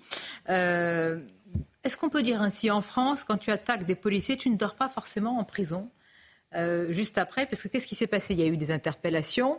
Euh, je vais m'intéresser à une interpellation en particulier, puisqu'il y a eu une comparution immédiate, mais l'individu a été libéré. Il, a été, il reste sous contrôle judiciaire. Alors, il me semble que euh, le juge a expliqué qu'il était intégré, qu'il avait un travail et que ce n'était pas forcément compatible avec la, la, prison. Mais enfin il a quand même fait partie, semble-t-il, de ceux qui ont attaqué à coups de barre de fer les, policiers. Comment vous réagissez à cela? C'est tout le questionnement qu'on se pose, on va dire, en matière de justice, parce que vous savez, en tant que policier, même en tant que citoyen, nous attendons des réponses fermes aussi, on va dire des réponses exemplaires par rapport à ce genre d'actes. On voit qu'il y a une cette espèce de polémique. Tout le monde était choqué sur le fait que notre collègue, à qui je réitère encore une fois euh, tout mon soutien, qui euh, a fait n'a même pas fait usage de son arme, qui a juste simplement eu cette espèce d'instinct de survie, de se dire que mais sinon je vais me faire lyncher, je vais faire aussi lyncher aussi mes collègues. Quand on voit que vous avez des individus, des sauvages qui euh, n'avaient aucune, on va dire, intention euh, euh, de, de- de- de l'épargner. Donc qu'est-ce qui serait passé? Donc euh, qu'est-ce qu'on attend aujourd'hui de la justice? Comme tous les citoyens, on attend hein, des réponses fermes et, et des sanctions qui soient exemplaires. Parce que quand on voit ce déferlement de violence et tout, quelle image on donne euh, à nos concitoyens? Quelle réponse? Mais quel est le signal qui est envoyé, euh, Maître Thibault? Je ne comprends pas. Pourquoi ce genre de décision? Est-ce que c'est la pénurie de, de places de prison quand on prend ce genre de, de décision? Qu'est-ce qui peut expliquer quand même ça? Là, on parle d'attaque de policiers. Là, vous avez eu une comparution immédiate. hein. Il est passé rapidement devant le juge. Il y a eu une demande de libéré, renvoi. oui. En fait, il y a eu une demande de renvoi pour pouvoir préparer Le sa défense, qui est un droit fondamental, et heureusement. Euh, après, il y a une question de savoir qu'est-ce qu'on fait de l'individu entre euh, le, moment où on juge le renvoi et puis, euh, du moins, la date de renvoi qui va intervenir, donc plusieurs semaines. Donc la question, c'est est-ce qu'on le met en détention provisoire ou est-ce qu'on le met sous contrôle judiciaire? Est-ce qu'on regarde, on regarde ses conditions de représentation On regarde tout un tas d'éléments? Bon, je ne connais pas le dossier, mais en tout cas, euh, le juge a considéré qu'il y avait des conditions de représentation suffisantes et qu'il n'allait pas soustraire à la justice, qu'il était intégré, donc il ne fallait pas le mettre en détention provisoire. Soit. Euh, moi, je constate une chose, vu de l'extérieur, comme tout citoyen, c'est qu'au regard de la gravité des actes, du trouble à l'ordre public, parce que c'est quand même un trouble réel à l'ordre public. Si vous voulez, les Français sont choqués par ce qui s'est passé. Ça a créé une polémique aussi, d'un point de vue politique, avec Madame Rousseau, euh, qui a, fait des, qui a tenu des propos complètement inadmissibles et des tweets complètement inadmissibles. Moi, je suis un petit peu étonné qu'on envoie ce message un peu laxiste, tout simplement, euh, et qu'il euh, bah, soit sous contrôle judiciaire. Je le dis en tant que citoyen. Donc le message peut en effet euh, vouloir dire vous pouvez vous attaquer, comme cela est le cas, à une voiture de police sans, que, sans être inquiété. Il y a un sentiment Euh, il faudra quand même. Voilà, euh, il me semble que dans le droit actuel, des personnes qui se rendent coupables de tel acte, c'est une circonstance aggravante dans la décision judiciaire. Ce qui sera intéressant, c'est de suivre et de voir la décision judiciaire. Et moi, je suis assez favorable à un, à un suivi des décisions judiciaires concernant ce type de. D'accord. Voilà, de attends, Pour savoir, est-ce que, parce que, est-ce que la, la- la- dans ces cas-là, quand, quand il s'agit d'un, quand la victime est un policier, est-ce que la, la, la justice a la main ferme ou pas? La question. Non, mais c'est une question. Pense, je pense qu'on se pose toujours cette même question, c'est que les décisions de justice ne sont pas expliquées. Des fois, vous avez des décisions, des fois qu'on voit, des fois dans des articles de presse, que telle personne a été libérée ou X ou Y chose, et on se pose la question, mais pourquoi? Qu'est-ce qui motive cette libération? C'est-à-dire que là, euh, Maxime l'expliquait justement, c'est qu'évidemment, on n'a pas accès au dossier, mais bon, il y a peut-être eu des garanties de représentation, etc. Mais il faut avoir le. le Alors temps que les de décisions sont motivées. Il faut qu'elles soient motivées. Il faut qu'elles soient connues aussi au grand public. Des fois, les, le- les citoyens lambda, quand ils tombent sur un article de presse où on dit que, par exemple, euh, euh, comment dire, un individu qui est soupçonné de viol sur euh, une gamine a été libéré. Déjà, ça peut être colère comme titre, mais qu'est-ce qui a motivé cela? Et c'est la même chose Mais aussi pour le avez, collègue. vous avez raison, mais parfois il y a quand même aussi, si vous voulez, une ligne, une, une- une politique euh, euh, de, de la justice ou une temps ou des tendances. Il ne pas avoir de politique dans la justice. non, non, mais ou des non de politique au sens euh, ou euh, des tendances de la justice. Mais pardon, on a vu dans votre sommaire. Pardon- Pardonnez-moi, si, c'est- si ce juge euh, est syndiqué à le syndicat de la magistrature, Bien sûr, mais j'allais- j'allais dire, mais par ailleurs, pardon, il y a une chance oui. sur combien? Oui. Quatre? Ouais. Je pense qu'il faut Non, mais ça, c'est très embêtant. Mais par ailleurs, par ailleurs, j'ai vu dans votre sommaire, dans notre sommaire, que euh, 15 ans avaient été requis, requis par le parquet. Donc, ça, On va en c'est parler. l'État. Non, mais juste sur ce point-là, si vous voulez, ça veut dire que le risque chose, hein, max, c'est euh, 15 ans, ça veut dire Attends. en faire 8. Là, vous parlez d'une autre affaire. Éric Monroy, Oui, tué par un automobiliste en août Juste 2020. un point. Le juge qui a eu à regarder ce dossier, la question qui s'est posée, c'est pas de juger le fond de l'affaire. Ouais. Il n'a pas regardé les faits. Il a simplement regardé si la personne allait se présenter devant la justice pour être jugée lors de l'audience mais de le. Ah, ça marche pas pour les policiers alors, parce qu'on a incarcéré un policier Ah, mais il n'y a ça, pas je suis complètement Ah, d'accord. Je suis C'est deux fois lui, c'est, Moi, c'est euh, de mettre en garde à vue euh, des policiers, comme dans le dossier, euh, euh, c'est dans dans quelle commune de Nanterre, euh, qui euh, se font percuter par une, par une moto, euh, de les mettre, de les placer en garde à vue et la condition de leur traitement, moi, m'a trouvé complètement, du moins, je l'ai trouvé complètement disproportionné. Excusez-moi, j'ai mal Là, il y a eu détention provisoire. Il y a eu de la détention provisoire aussi euh, dans effectivement. Mais donc, dans- présomption, pardonnez-moi, de culpabilité pour un policier, mais tu attaques une voiture de police au risque de, de lyncher, parce qu'à mon avis, et c'était pas pour apporter des fleurs, tu ne dors pas en prison. Le procès arrivera en novembre, donc on va attendre. Mais c'est vrai, moi, je- le signal qui est envoyé, c'est tellement important dans notre société. Voilà. Oui, c'est ça. On a l'impression que la présomption d'innocence existe pour tous les citoyens, sauf pour les policiers, sur lesquels on peut impunément euh, taper. Et là, c'est une réponse de la justice qui est pour moi incompréhensible. Et de manière plus générale, je trouve quand même que sur le terrain politique, il y a des choses qui se passent qui sont inadmissibles. Cette manifestation de samedi dernier contre les violences policières n'était en fait qu'une manifestation qui violente nos policiers.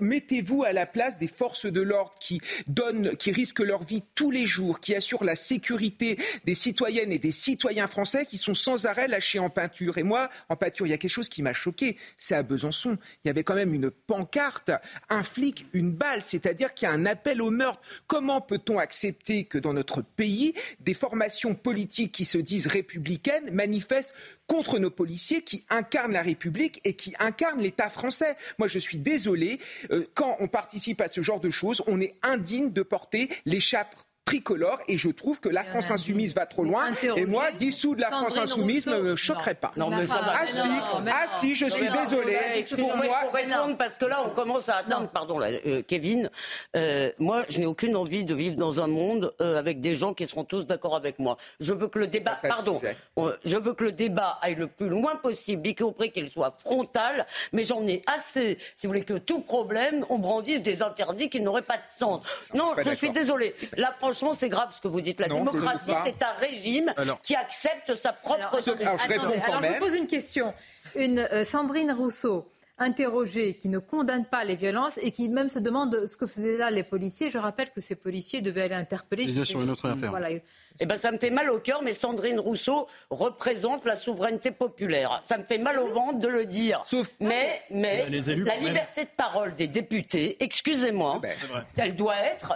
Mais Alors, arrêtez d'oublier, arrêtez les bienfaits de la liberté. non, mais, bon. Elisabeth, là, on n'est pas dans le cadre de la liberté d'expression, on est dans le cadre de la mise en danger d'autrui, de la mise en danger de nos policiers. Quand il y a une pancarte qui appelle au meurtre, pour moi, ça me Oui, pose ben, ça, problème. mais ça ne doit pas exister dans Mais- une société Oui, le mal ne doit pas Point exister, final. oui. Donc la liberté Bah, d'expression a ses limites. Voilà, Elisabeth. François- Mais François ça, c'est punissable. François Ah, bah, Sureau- c'est ce que je dis, on est d'accord. François Sureau, en conclusion de son discours, lorsqu'il a intégré l'Académie française, avait dit Les temps sont toujours durs pour ceux qui n'aiment pas la liberté. Et je suis complètement d'accord avec vous, Elisabeth Pour ceux qui aiment la liberté. vous Non, les temps sont toujours durs pour ceux qui Ah n'aiment oui, pas oui, la liberté. oui, qui oui. n'aiment pas la Quand liberté. on parle justement de Et cette pancarte, c'est important de, de- de laisser s'exprimer chacun, de, de se battre pour la liberté. Et effectivement, il est important de voir l'ensemble de nos libertés, de nos droits, et notamment le droit à la sécurité. Et quand on s'attaque à ceux qui sont là pour défendre le droit à la sécurité, c'est-à-dire les policiers, les gendarmes, les forces de sécurité intérieure, il faut être ferme dans les décisions de justice. Et c'est pas le cas. Et il faut Voilà. faire savoir à mada- aux électeurs de Madame Rousseau les âneries que profèrent leurs députés. Mais Madame, les, les électeurs de Madame Rousseau de la France Insoumise, vous avez vu le Et sondage peut-être qu'ils changeront d'avis la prochaine Bon. fois. Euh, les titres, on revient avec euh, vous. Les titres, c'est avec vous, Michael. nationale face au harcèlement scolaire. Un plan interministériel pré- piloté par Gabriel Attal doit être dévoilé cet après-midi par la Première ministre Elisabeth Borne avec parmi les principales préoccupations le cyberharcèlement.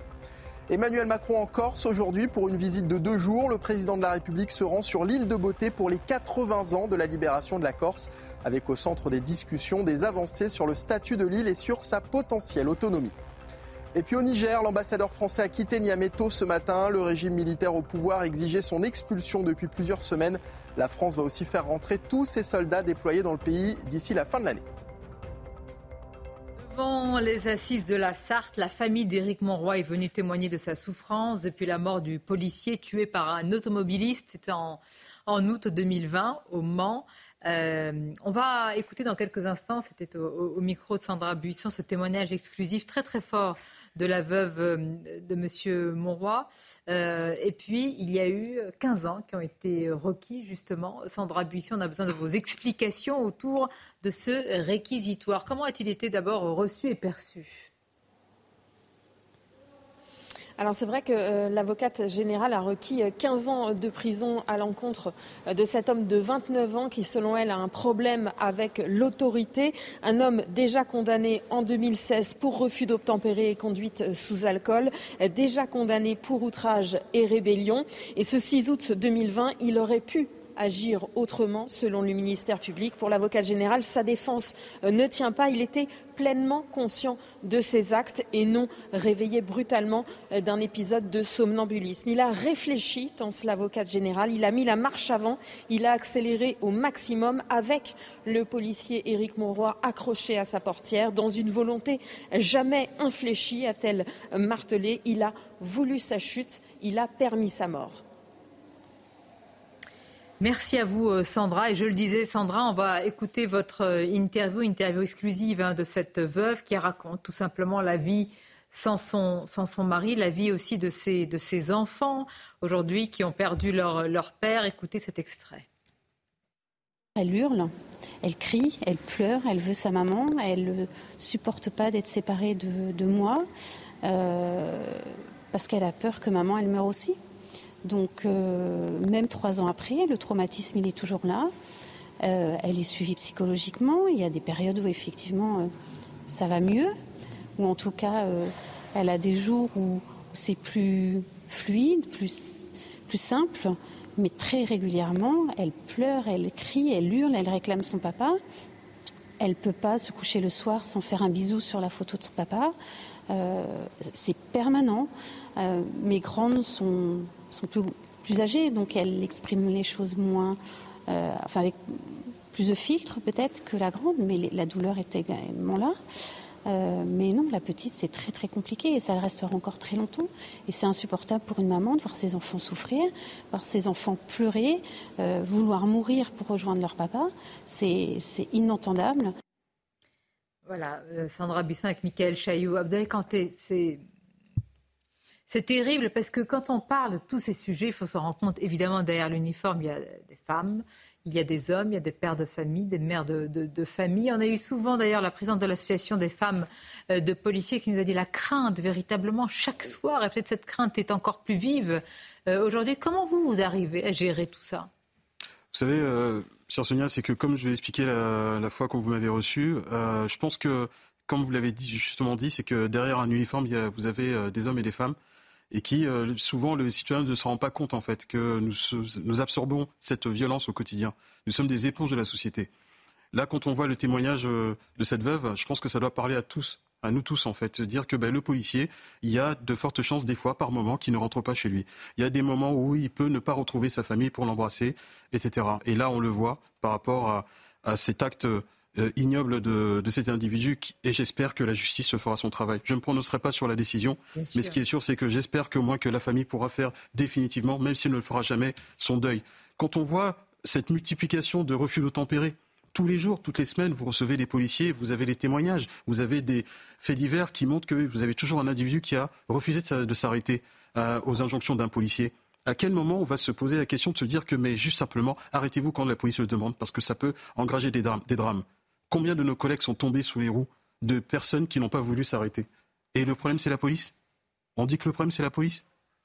Quand on voit ce genre de témoignage, je pense que ça devrait parler à tout le monde. Vous avez dit que vous étiez des, éponges hein, de la violence et de la société. Vous êtes à la fois ces éponges et vous êtes une sorte de, cordon, l'un des derniers cordons, avant que aussi euh, tout, craque. C'est-à-dire, c'est incroyable tout ce qui est demandé aujourd'hui à un policier. Est-ce qu'on s'en rend compte? Les policiers et les profs. Je pense que oui. Quand on, est des, acteurs de cette République, euh, nous sommes aussi euh, ces personnes qui, euh, nous sommes des urgentistes. Hein. C'est vrai que tous les mots de cette société, les mots AUX, nous, voilà, nous incombent hein, parce qu'on doit gérer plusieurs choses. Un policier n'est pas juste policier. Il peut être aussi un acteur social. Il peut aussi s'occuper. Il a plusieurs casquettes. Mais c'est vrai que je pense qu'à un moment donné, il faudrait remettre les choses à leur place, essayer de faire pas au-delà de la prévention, mais je pense aussi que essayer d'expliquer aux gens l'utilité de chaque métier, que ce soit policier, que ce soit médecin, que ce soit même euh, professeur, parce que depuis ces derniers temps, nous avons perdu ces valeurs qui sont essentielles, qui font notre ces société. valeurs, on a perdu l'autorité du policier, de l'enseignant, du médecin. euh, du Et politique jusqu'au Est-ce- chef de, Est-ce qu'on de- va la de récupérer avec- Alors, honnêtement, je ne La sais pas récupérer, quelle était ça la peine encourue. pas, hein.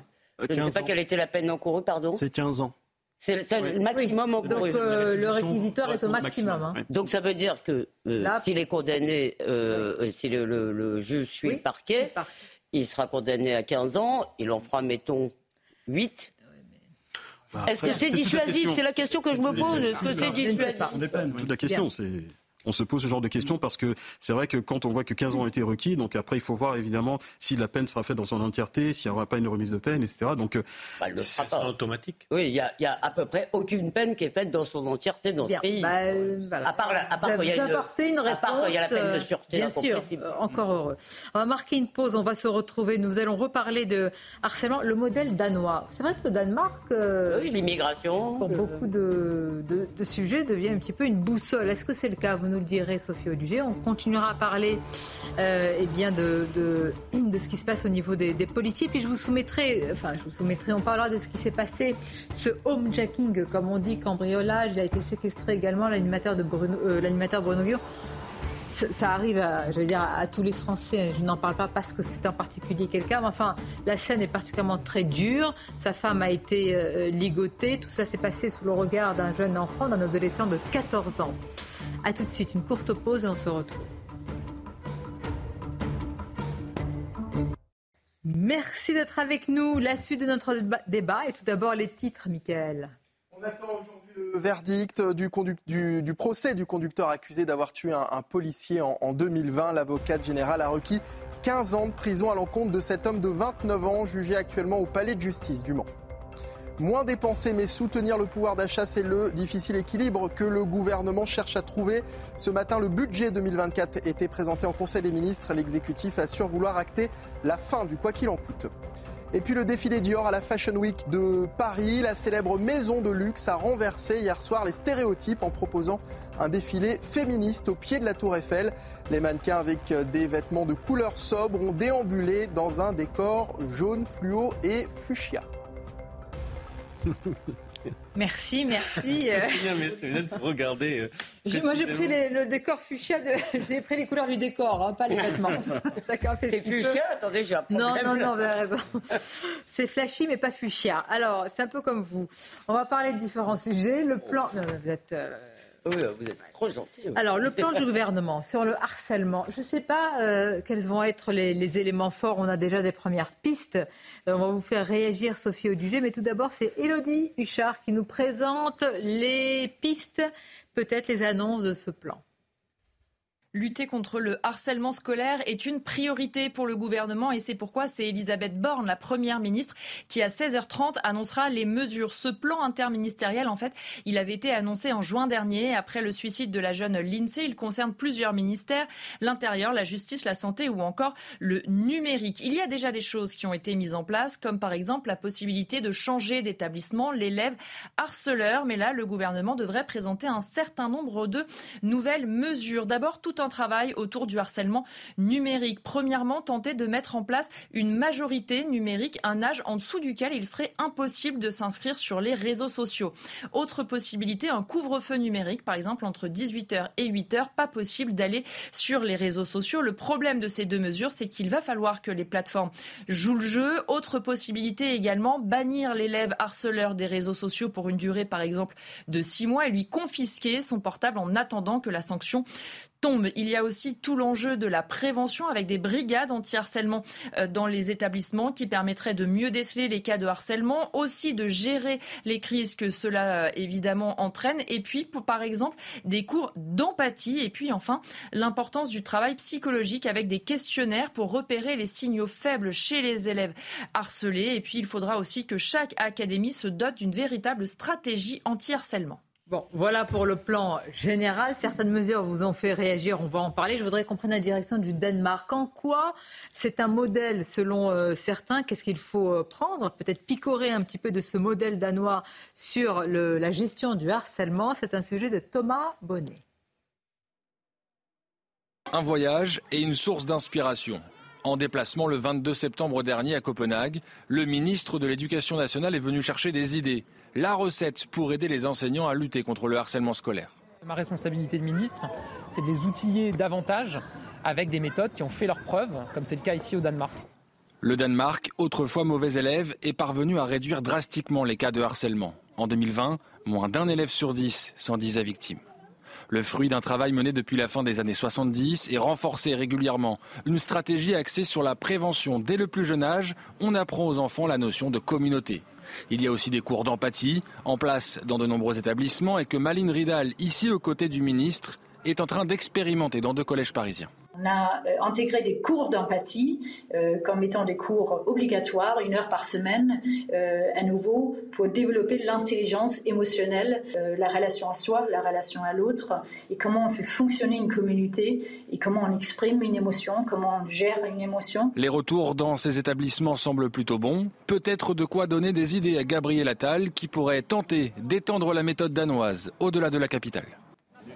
Qu'est-ce que vous en pensez, Sophie Audugé Alors, euh, ce que j'en pense, c'est que le modèle danois, il n'est pas nouveau. Hein. on le connaît depuis bien longtemps. Ces données sont connues euh, dans le cadre notamment des travaux de l'OCDE depuis euh, de très nombreuses années. Euh, le Danemark n'est pas la France. Euh, il y a tout un ensemble d'actions euh, de contexte également qui sont très différentes, notamment la relation des parents avec leurs enfants, le cercle familial, la culture, le travail qu'ont fait les écoles justement dans ces pays-là pour recréer du lien entre l'école et les familles, qui est, très antérieur, si vous voulez.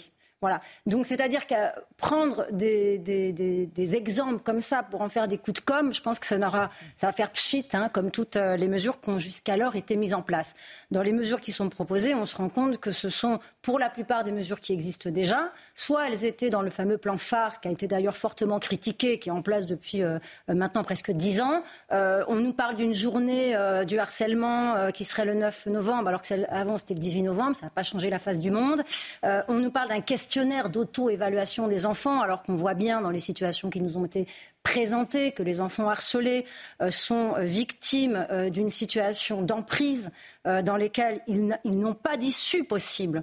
Et l'issue d'en parler à leurs parents, on a bien vu qu'ils ne le font pas en tous les cas au moment où ils sont dans cette situation de harcèlement. D'en parler au corps professoral, ils ne le font pas non plus au moment où ils sont au cœur de cette situation dramatique pour eux, où ils se perdent totalement dans cette emprise. Donc on ne voit pas comment un élève qui serait dans cet état psychopathologique grave va pouvoir euh, répondre à un questionnaire d'auto-évaluation de sa situation.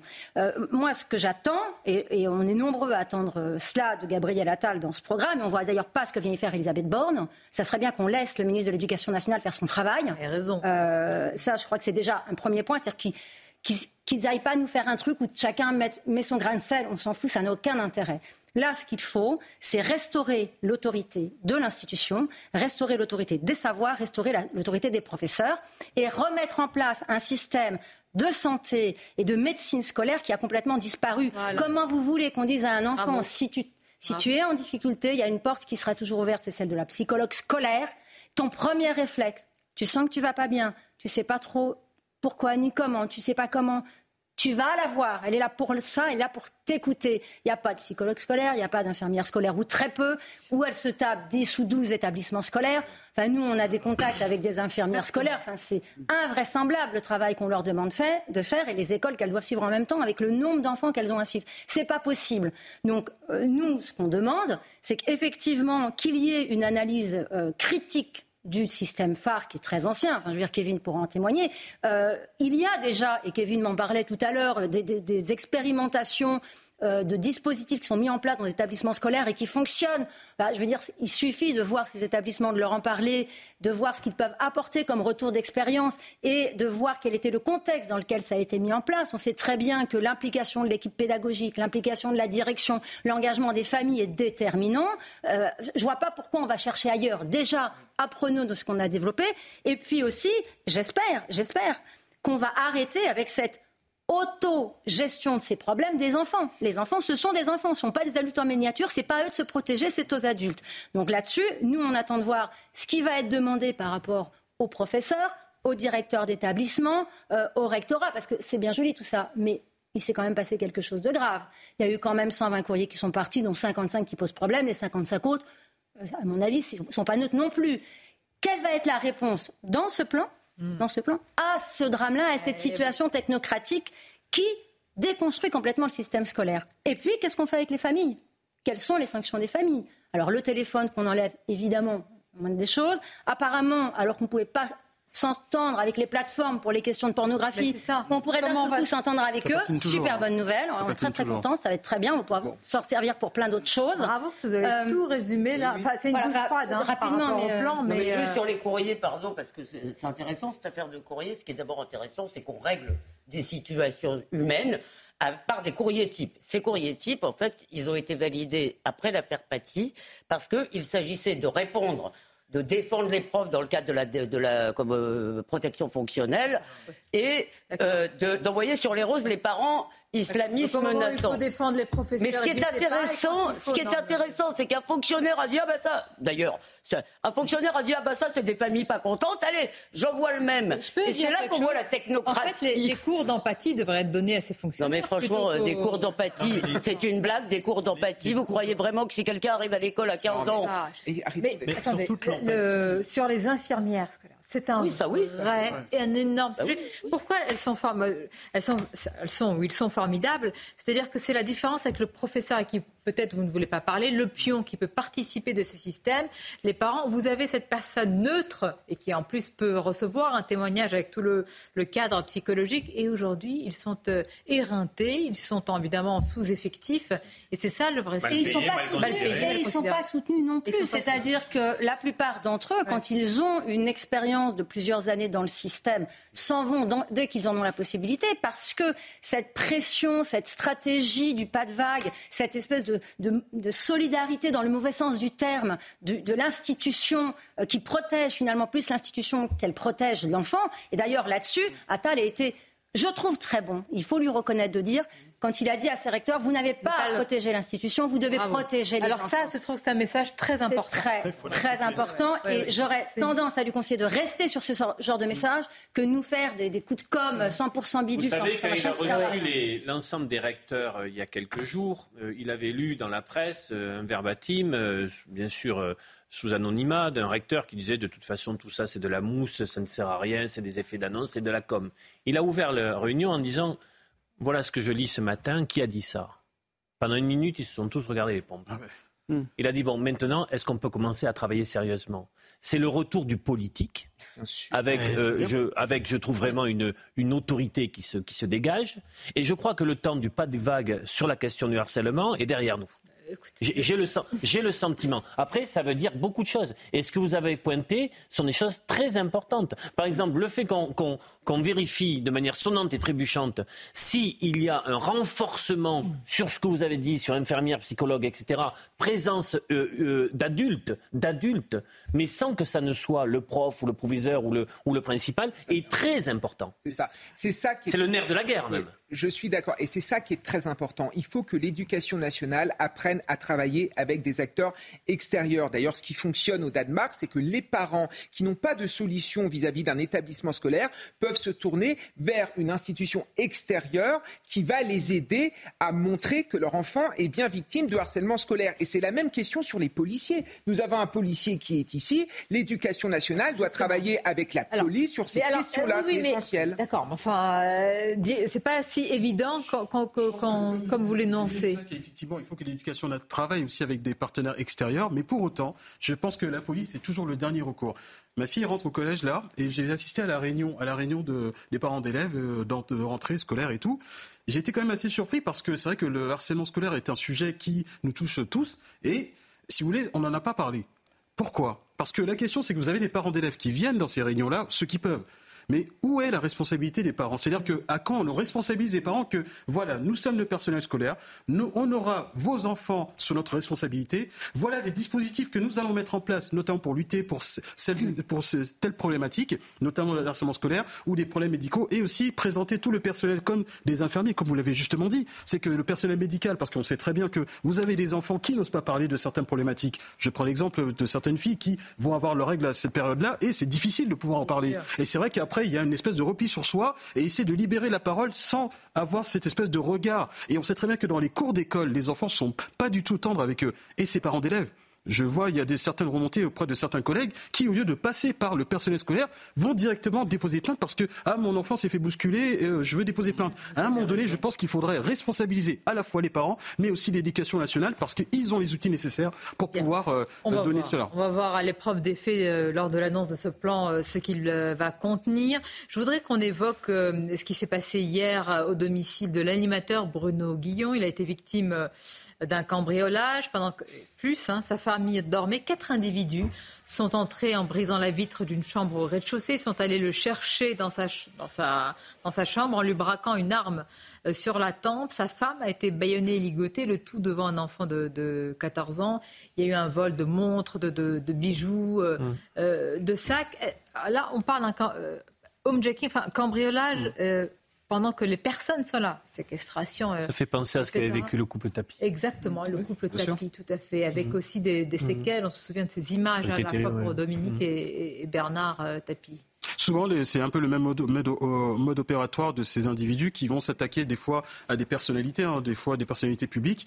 Et c'est vrai que je pense qu'il n'a pas, été, pas été pris au hasard, hein, donc comme d'autres. Hein, donc euh, je pense peut-être suivi, peut-être voir, les habitudes et tout. Donc euh, il y a aussi cette problématique. Donc euh, si vous voulez, nos collègues de la police judiciaire de Versailles vont justement s'atteler au fait de faire l'enquête de voisinage, voir s'il y avait de la caméra de vidéosurveillance, essayer de savoir quelles étaient les habitudes des entrées et sorties. Est-ce qu'il y aurait peut-être des personnes qui, ont, avaient qui lui en voulait, ou etc. Donc de ce que je sais, c'est que Bruno Guillaume, même si on le voit dans les médias, est pourtant quelqu'un de discret dans la vie privée, et c'est pas quelqu'un qui, on va dire, qui expose comme certaines personnalités montrent leur, mm. on va dire, euh, leur demeure, etc. Donc euh, je pense que oui, euh, c'est quelque chose de choquant, et je pense que nos collègues de la police judiciaire de Versailles font un travail pour essayer d'identifier les auteurs le plus rapidement possible. C'est-à-dire aujourd'hui, vous avez des, des, des gens qui ciblent, qui suivent, qui identifient, etc., qui se disent potentiellement peut-être que chez certaines personnes, ils vont mhm. trouver On davantage a souvent la même, problématique avec, les, par exemple, les, footballeurs. Les footballeurs, par exemple, qui, eux, sont très euh, assujettis à ce genre d'infraction. Donc, euh, du coup, euh, c'est vrai que souvent, ils sont tellement visés parce qu'ils s'exposent, beaucoup d'argent. Et c'est vrai qu'après, des fois, votre entourage aussi peut donner des informations à des individus qui ne vous veulent pas forcément du bien. Bien sûr. Merci. Restez avec nous parce qu'il y a une, une nouveauté maintenant. C'est installé. C'est devenu presque, j'allais dire, une, une régularité, une habitude. C'est, parce qu'on évoque quand même des sujets assez difficiles, mais parfois avec le sourire grâce à vous, on a un journal des bonnes nouvelles. Ah, ah. ah vous l'aviez pas vu? Moi je l'avais Ah, vous l'antenne. Euh, Vous êtes tellement à l'antenne que vous regardez plus l'antenne. Depuis trois jours, monsieur. Euh, c'est bien ça, Mathieu Abdoulaye, oui. Je pourrais juste participer aussi à ce journal Les Bonnes Nouvelles parce que j'aurais une petite bonne nouvelle aussi à annoncer si c'est possible. Allez-y. Bah, juste simplement, pour ceux qui ne connaissent pas du tout la police, qui ont envie de la voir de l'intérieur, je vous invite à venir le 30 septembre, c'est-à-dire ce week-end, euh, à l'École nationale de police de Wassel, qui est près de Rouen. Et donc une journée porte ouverte, ouverte à tout le monde, au public, à des familles. Et vous verrez les policiers dans leur intérieur. Exactement, des femmes et des hommes au service de la République, comme on dit. Ah, et c'est à vous, Mathieu, pour la des bonnes nouvelles. Oui, oui, On va, on va vous y mettre aussi. Le jour où je vous reçois, c'est quand même une bonne nouvelle. Mathieu, c'est à vous. On vous écoute. Et le sourire que vous allez voir, chers téléspectateurs, est celui de la résilience. Anaïs Kemener est une véritable championne et un exemple à suivre. Vous la voyez à gauche de l'image. Elle vient de terminer le marathon de Berlin en 2 heures et 29 minutes. Une performance qui lui permet d'être la Française la mieux classée de la course. Et pourtant, et pourtant, il y a 7 ans, elle apprenait être atteinte d'un cancer du sein. Athlète le jour et aide-soignante la nuit, elle doit alors adapter son emploi du temps et réduire ses charges d'entraînement. La Française prend alors son mal en patience et revient plus forte. La voilà aujourd'hui aux portes de l'équipe de France. Un rêve à moins d'un an désormais des Jeux Olympiques de Paris. Il est le chef de l'année et c'est un Français, un Vendéen pour être tout à fait précis. Alexandre Couillon décroche un nouveau titre de prestige, déjà auréolé de 3 étoiles au guide Michelin. Il a donc été désigné chef de l'année par ses pairs, d'autres chefs étoilés. Une belle histoire pour le Vendéen qui a repris à 22 ans le restaurant de ses parents à Noirmoutier. Et c'est dans cette ville que vous pouvez déguster ses plats succulents dans son restaurant La Marine. Enfin, le nombre de rhinocéros augmente en Afrique. Une excellente nouvelle pour cette espèce menacée par le braconnage. Au total, selon l'Union internationale pour la conservation de la nature, 23 290 rhinocéros ont été décomptés en Afrique. C'est une augmentation, pour être tout à fait précis, de 5,2% par rapport à l'année précédente. Elle est notamment liée à une combinaison d'initiatives de protection et de gestion biologique. Les rhinocéros restent cependant en grand danger, menacés par les braconniers qui les tuent pour récupérer leurs cornes. Elles sont recherchées sur le marché noir, notamment en Asie, où certaines personnes leur prêtent des vertus thérapeutiques. Merci beaucoup. J'aime beaucoup le journal des bonnes nouvelles. Mais est-ce qu'on peut pas faire l'émission comme ça Bonne nouvelle Ouais, bon, on va avoir du mal à trouver de quoi, de Non. quoi faire toutes les émissions comme ça. On mais non, mais alterne, regardez, on Mathieu alterne. trouve tous les jours et il n'a pas besoin de. Faut qu'ils viennent plus Vraiment. souvent. Mais oui, mais. Non, mais c'est bien. Ah Ça fait du bien. Oui, ça fait On va du finir comme ça, c'est bien. Écoutez, euh, Vous avez bon esprit. Allez, je vous remercie. Ah là, ça m'a sauvé ma la- journée. C'est la fin de l'émission. Ça me fait ma journée, ça. Voilà. Merci beaucoup, merci cher monsieur, merci. Merci. à vous tous, c'était un plaisir de vous avoir, vraiment, je vous dis à très bientôt. Merci Abdoulaye Kanté. Merci, à bientôt. Non, merci d'être passé nous voir. Euh, C'est Nelly Denac, euh, évidemment, qui va suivre pour la suite et je vous retrouve demain avec grand plaisir à midi.